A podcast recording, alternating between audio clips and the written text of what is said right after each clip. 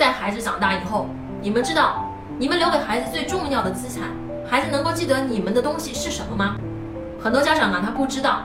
我要跟大家讲一下，孩子能够记住你的呀是画面，千万不要以为孩子对你说的话会有多么的重视。孩子对你曾经帮助他上过一个什么很难的小学，费了多费了多么大的劲儿，送了多少礼，孩子啊压根是不在乎这件事儿的，孩子完全没有概念。你们现在设身处地的回忆一下你们的童年，你能够想起来的东西一定是那一幅幅的画面，那一个两个的画面将会治愈你的一生。所以你们有机会的话，要跟你们的孩子呀多制造一些温馨的美好的画面，这种画面将来孩子长大以后会慢慢的浮现出来。每一个男孩子啊，将来长大以后当了爸爸，他是跟谁学的呢？他肯定不是跟隔壁老王学的，对不对？